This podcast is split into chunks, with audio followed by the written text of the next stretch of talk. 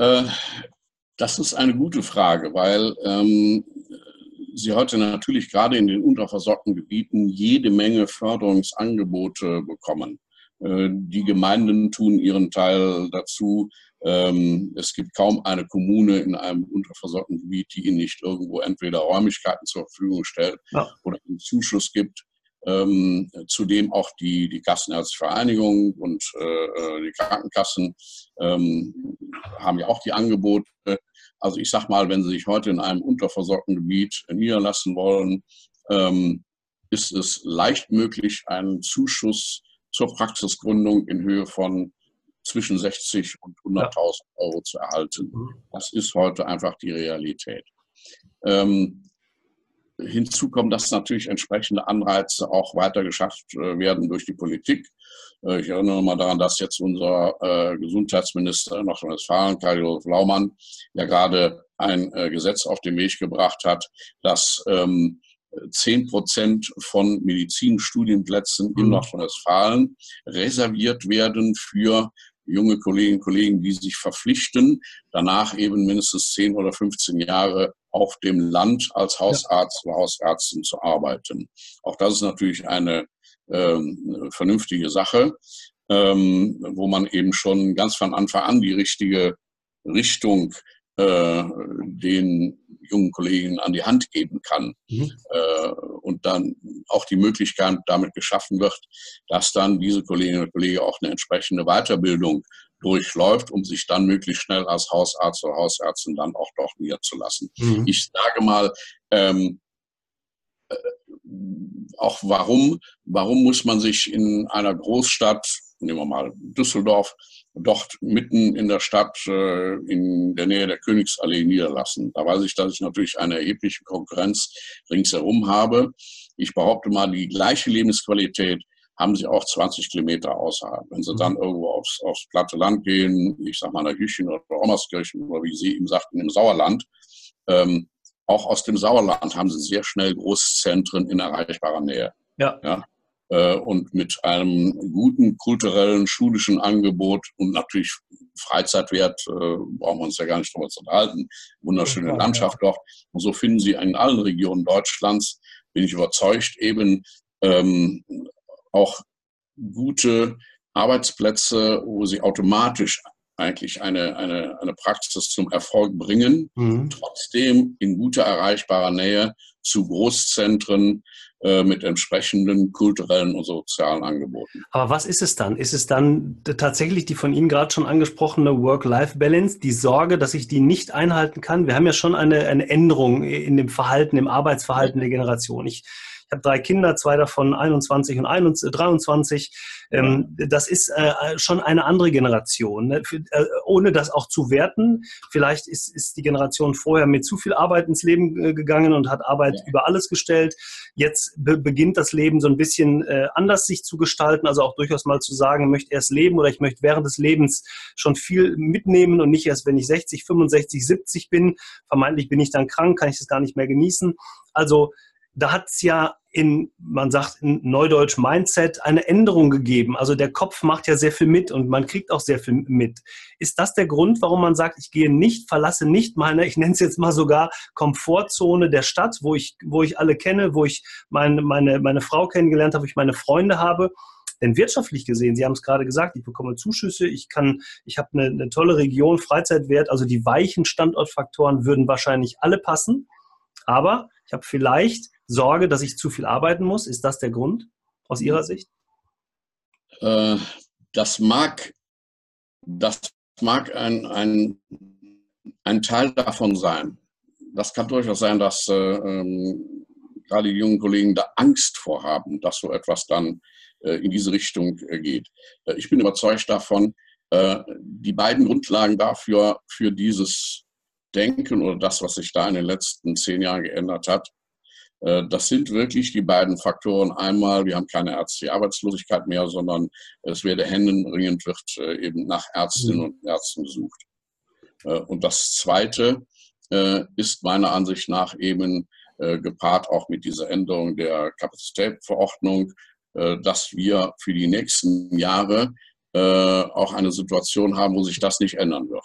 Selbst wenn Sie heute zum Beispiel ähm, anstatt 9000 Studienplätzen wieder 12.000 Studienplätze anbieten würden, dauert es ja erstmal durchschnittliche sieben Jahre des Studiums und dann nochmal durchschnittliche fünf Jahre der Weiterbildung, mhm. bevor sich dann äh, jemand, der sich heute entscheidet, das zu machen, ähm, in die Praxis gehen kann. Das mhm. heißt, es mindestens zwölf Jahre müssen wir erstmal weiterdenken, bevor diese Reglementierungen greifen. Also ist, ähm, das, Entschuldigung, dass ich unterbreche, ist, die, ist das dann ja. zu spät? Hätten wir vor, hätten wir dann im Umkehrschluss vor sechs, sieben Jahren diese Änderungen sehen müssen und frühzeitig eingreifen müssen oder politisch äh, hätte eingegriffen werden müssen? Die Ärzteschaft hat natürlich äh, genau das immer äh, gefordert und auch den Finger äh, zeigt genau dorthin gesteckt. Ähm, aber die Politik reagiert ja erfahrungsgemäß immer mhm. äh, dann, wenn das Kind schon in den Brunnen gefallen ist. Und ist dann einfach der Not geschuldet. Also Krankenhäuser ähm,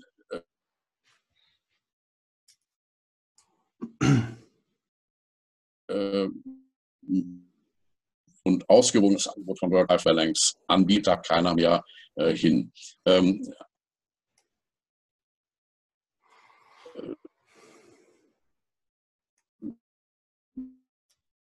nehmen wir mal ähm, Jetzt haben wir in Italien wahrscheinlich gerade die neuen Entwicklungen an den Krankenhäusern. Viele Leute ins Internet eingeschaltet am Gardasee. Wo, ähm, Hörung. Ich höre Sie noch. Ja, ah, jetzt sind wir wieder da. Ja? jetzt hören Sie mich wieder? Ja, alles gut. Jetzt, jetzt geht's wieder. Super, ja. Ich sag gerade schon, in Italien ja. ist wahrscheinlich gerade die Mittagspause vorbei oder fängt gerade an, jetzt gucken alle ins Internet. Ja. ja. Mhm. Also, äh, ich will nur, jetzt haben wir wieder eine Störung hier. So, jetzt, jetzt geht's. Wieder. Jetzt, jetzt wieder. Super, ja. Mhm. Also, ähm, jedes Krankenhaus ist heute ähm, absolut ähm, davon abhängig, Angebote für diese Work-Life-Balance zu machen. Das heißt, jedes Krankenhaus muss eine, äh, eine hauseigene Kita anbieten, mhm. damit die ganzen Kolleginnen ihre Kinder zum Beispiel doch tagsüber untergebracht wissen. Ähm, 70 Prozent der äh, Medizinstudenten sind heute weiblich. Diese Entwicklung äh, setzt sich auch jetzt schon halt eben im Arbeitsleben bei den Ärztinnen äh, fort. Das mhm. heißt, man muss genau darauf eingehen. Man muss eben Teilzeitangebote schaffen. Man muss äh, Vergünstigungen und Hilfestellung jedweder Art in den Krankenhäusern anbieten, damit man die Kolleginnen dort auch eben hinlockt und auch ein gutes Angebot dort schafft. Äh, auch zum Beispiel Hilfen bei der Weiterbildung oder beim kollegialen Austausch. Auch das ist eine Sache, äh, wo, äh, wo man Ärztinnen und Ärzte sehr mit anzieht. Mhm. Äh, und äh, dann gelingt das, meine ich, auch eben in etwas entfernteren Gegenden. Ich gebe Ihnen vollkommen recht. Viele ähm, junge Menschen haben Angst, dass sie so ihren ja, ihren Freundeskreis oder das, was in der Großstadt halt eben ähm, sich bis dahin schon mal aufgebaut haben im persönlichen Umfeld, dass man das dann verlassen muss. Ähm, aber auch gerade mit der heutigen Mobilität über äh, iPhone, Internet, äh, schnelle äh, Zug- und Flugverbindungen geht das meiner Ansicht nach doch recht gut, ja. wenn man eben auch an den wirtschaftlichen Hintergrund denkt. Und in den Unterversorgungen Gebieten nochmal, also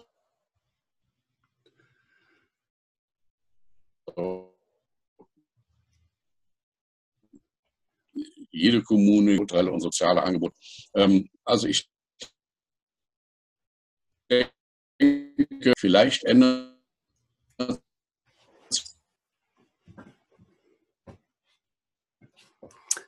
weiß ich nicht, ob Sie mich noch hören. Ich dann auch ein bisschen die Mentalität ja. und auch in etwas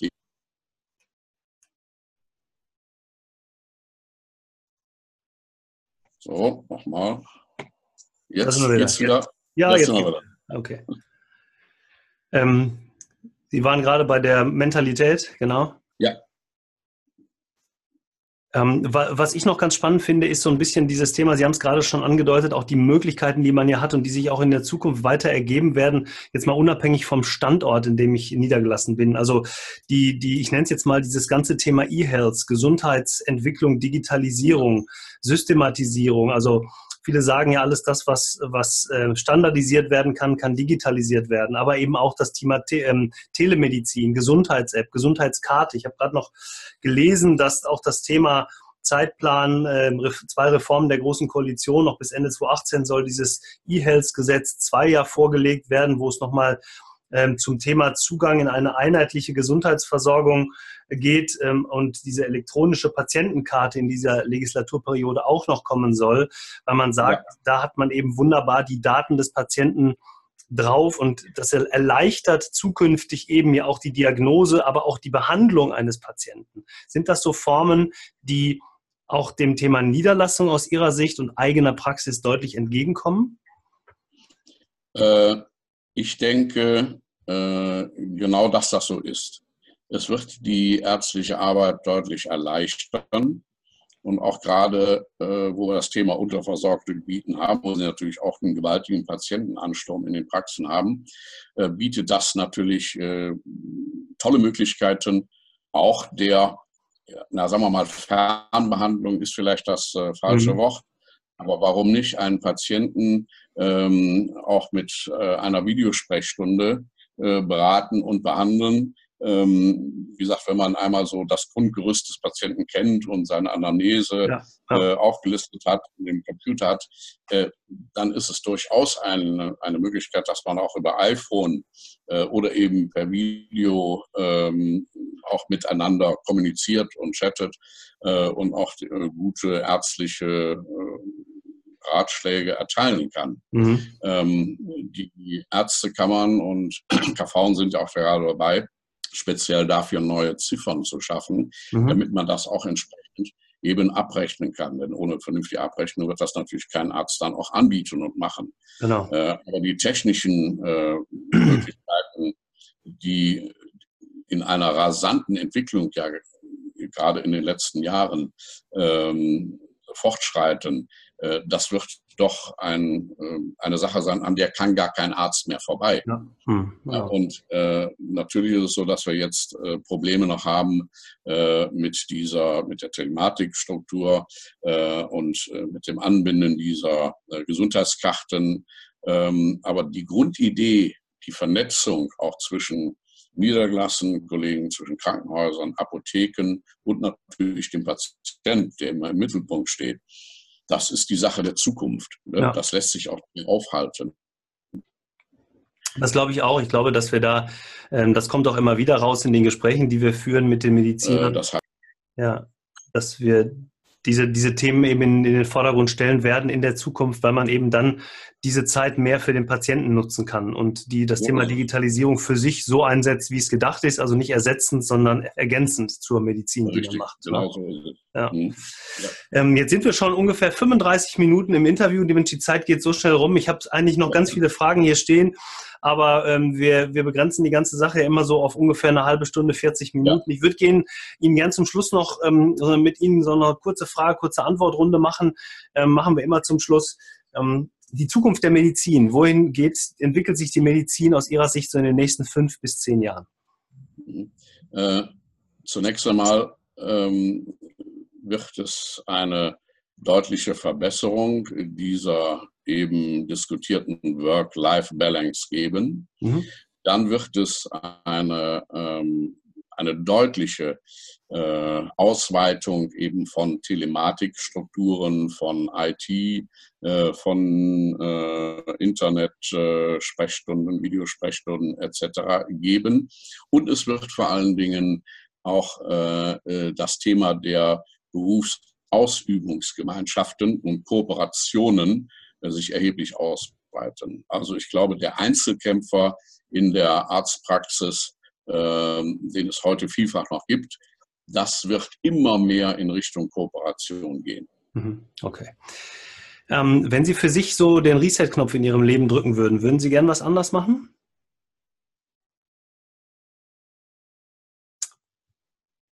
Endlich eigentlich vom Großen und Ganzen, also vom Grundgerüst her nicht. Schön. Das ist, höre ich sehr gerne, weil das heißt, äh, auch das, auch den Weg, den Sie gewählt haben in der Medizin als Unternehmer, berufspolitisch und so weiter, das äh, hat sich für Sie gelohnt. Also das, also lohnen im Sinne von, das war die richtige Entscheidung. Sehr, sehr schön. Gibt es einen Ort an, äh, auf dieser Welt, wo Sie gerne arbeiten und leben würden? Also einen Ort auf dieser Welt, wo Sie gerne arbeiten und leben würden? Ähm, das, das kann man jetzt nicht in einem, in einem Satz, äh, glaube ich, beantworten. Also ich kann mir gut vorstellen, dass man seine, ärztliche, seine ärztlichen Fähigkeiten äh, auch einmal zum Beispiel in Entwicklungshilfe für eine Zeit lang ja. äh, anbieten kann oder mhm. auch in äh, Gebieten, wo wir heute eben das Problem mit vielen Flüchtlingen haben. Also ich habe das gemacht. Äh, ich war selbst in Afghanistan und in Pakistan und habe äh, mich dort um kriegsverletzte Kinder äh, bemüht. Das kann man aber leider immer nur eine Zeit lang machen, weil man seine Basis doch eben hier in, in Deutschland hat ja. äh, und hier seine Praxis aufgebaut hat. Ähm, also ähm, ich kann mir gut vorstellen, dass man zum Beispiel äh, sich auch in der Schweiz als Arzt sehr wohlfühlen mhm. kann. Aber nach wie vor, wenn man seinen richtigen Platz gefunden hat äh, und dort eben seine Praxis aufgebaut hat und auch eben sein ganzes Umfeld und dort auch natürlich als der immer noch der Hausarzt, der, der Doc, genau wie der Ortssheriff, ähm, dass hier eben der Doc in dem Dorf oder im Stadtteil, ja. ähm, das ist schon ganz befriedigend. Also äh, kann man eigentlich jedem nur zuraten, äh, wenn er seinen Platz gefunden hat, den dann auch richtig einzunehmen. Ja. Gibt es ähm, ein Buch oder einen Film, der Sie in den letzten Jahren oder überhaupt in Ihrem Leben besonders mitgerissen, erreicht hat, motiviert hat und den Sie als Tipp vielleicht weitergehen können? Was Lesenswertes oder was Sehenswertes? Äh, also, ich habe natürlich in jungen Jahren, äh, weil ich ein großer äh, Romantik-Fan war, mich mit der Dochting-Literatur mal beschäftigt, die natürlich sehr anspruchsvoll ist, weil man immer wieder da hinterfragen und mitdenken muss. Mhm. Also ich sage mal von Hoffmannsthal bis hin zu Heinrich Heine als einem der letzten Romantiker. Ja, äh, ja. Mhm. Damit äh, begonnen, aber trotzdem, es waren immer sehr gute und spannende Sachen. Äh, heute bevorzuge ich einfach, gerade jetzt im Urlaub, äh, einfach mal Bücher, wo man komplett abschalten kann. Also einfach, äh, ähm, einfach nur äh, das gut konsumieren kann. Also ja. ich lese gerade äh, von äh, Tess Gerritsen den Krimi Totengrund, sehr empfehlenswert, war auch auf der Spiegel Bestsellerliste. Ja, schön. Oder zum Beispiel das Monglain-Spiel, auch ein spannendes Buch, ähm, wo sie von Anfang bis zum Ende einfach dann da dranbleiben. Und ja. äh, in Filmen finde ich es schön, einfach so ohne zu denken mal so konsumieren, wie natürlich Klassiker äh, nehmen wir mal äh, Kill Bill oder Pulp Fiction oder natürlich Blues Brothers. Ein ja, sehr schön, Film. sehr schön. Ja, sehr, sehr gut. Werden wir alles unten in die Show Notes verlinken, Ihre Hinweise, sehr schön. Finde ich wirklich schön. Und auch da merkt man wieder Anspannung, Entspannung. Ne? Da ist wieder die, das Abschalten wichtig, einfach sich mal, äh, ich nenne es jetzt mal eine Stunde berieseln lassen. Ja. Auch gar nicht verkehrt. Und zum Schluss nochmal ähm, die Frage, die ist immer nicht ganz uneigennützig. Ähm, Hätten Sie jemanden, den Sie uns hier für diesen Podcast empfehlen können? Gerne aus dem Bereich der Medizin, aber natürlich auch äh, aus anderen Bereichen. Weil ich glaube, es ist auch wichtig, dass man mal Dinge außerhalb der Medizin be betrachtet. Aber natürlich auch gerne jemanden, der medizinisch äh, äh, verbunden ist. Ja, ähm, also da fallen mir auf Anhieb mal drei Menschen in meinem Umfeld äh, mhm. ein, die ich ja persönlich kennenlernen durfte. Äh, äh, es sind alles drei Nichtärzte, okay. die sich mit diesen Themen äh, sehr speziell befassen müssen. Als erstes ist hier unser Landrat im Rheinkreis Neuss, Hans-Jürgen Petrauschke, ähm, der im Moment gerade die Fusion der beiden Kreiskrankenhäuser mit den städtischen Kliniken in Neuss vorbereitet. Mhm. Aber die beiden Kreiskrankenhäuser äh, wo ich die Ehre hatte, äh, auch äh, für unsere Fraktion dann eben Chef im Verwaltungsrat der Krankenhäuser zu sein, ähm, sind noch kommunale Krankenhäuser. Und da müssen sich schon Experten eine ganze Menge Ideen machen, wie sie das denn erfolgreich führen und mhm. gerade auch Ideen machen, wie kriege ich denn da wirklich gute Ärztinnen und Ärzte äh, in, den, in den Führungspositionen ja. mhm. äh, und wie kriege ich gerade eben junge Ärztinnen und Ärzte äh, als Nachwuchs in diese Krankenhäuser. Mhm. Und da gibt es in vielfältige Angebote, die da entwickelt werden müssen. Äh, und das Zweite ist unser ehemaliger äh, Bundesgesundheitsminister Hermann Gröhe, äh, mit dem ich sehr oft äh, die Freude hatte, weil wir langjährig schon befreundet sind, auch einzelne Themen bis ins kleinste Detail einmal durchzudiskutieren. Er hat eben von der nichtärztlichen Wachte, aber eben zuständig für Gesundheitspolitik, da glaube ich sehr vieles gelernt und konnte auch einiges äh, beginnen umzusetzen, mhm. sagen wir es mal so. Ja. Zum Beispiel Ausweitung der Pflegekräfte, sowohl in der Altenpflege als auch im Krankenhaus äh, und sehr viele andere Themen, ähm, die eben nicht aus dem ärztlichen Berufsstand herkommen, äh, aber das sind eben Leute, die verantwortlich sind, dass das für uns doch dann auch in die richtige Richtung geht und läuft. Ja. Und, äh, das würde ich durchaus als äh, Sehr Podcast spannend. Sehr gerne. Ich würde mich sehr freuen, wenn, wenn das gelingen würde, ähm, den Kontakt vielleicht herzustellen. Ich komme da wirklich, wenn ja. ich darf, nochmal auf Sie zu und ähm, wir, wir schauen mal, ob das möglich ist, ähm, dass wir die beiden oder zumindest einen von beiden hier in dem Podcast ja. Machen. Herr Gerne. Dr. Goda, ganz, ganz lieben Dank für Ihre Zeit. Ähm, wir wollen auch die, die Italiener und die Leitung in Italien nicht weiter strapazieren. Ähm, danke, dass Sie sich die Zeit genommen haben. Fand ich hochspannend, gerade so dieses, diese, die Kombination mit Ihrer Erfahrung, mit aber auch dieser beidseitigen Betrachtung als, als Politiker, der wirklich noch sehr aktiv ist, merkt man Ihnen an. Die, die, Sie leben ja auch dieses, dieses, dieses, dieses Gemeinschaftsgefühl und auch dieses soziale Engagement, was dahinter steckt, aber eben auch der Arzt, der immer noch sehr eng am Patienten Ist und wie Sie es eingangs so schön gesagt haben, ähm, der auch den, den Draht zu den Patienten nie verloren hat, merkt man ihn an, wirklich toll. Ganz viele Inputs hier für die Zuhörer und Zuschauer. Herzlichen Dank, äh, dass Sie sich die Zeit genommen haben. Für alle die, die jetzt ähm, noch dabei sind, ich würde gerne, ich würde Sie bitten, dass wir zum, zum Ende dieses Podcasts immer noch mal eine Bewertung bei iTunes oder YouTube bekommen. Denken Sie dran, das ist für uns ganz wichtig, denn nur so können wir erfahren, ob wir Dinge besser machen können oder ob wir was ändern wollen und wie wir immer wieder so interessante Gäste bekommen, wie jetzt äh, Professor Dr. Klaus Goda und diese Empfehlungen darüber. Also bleiben Sie aktiv, bleiben Sie unternehmerisch, tun Sie was. Ihnen einen schönen Urlaub noch, alles Gute und ich hoffe, wir sehen uns nochmal. Tschüss. Danke, Herr Neumann, und auch Ihnen alles Gute. Tschüss.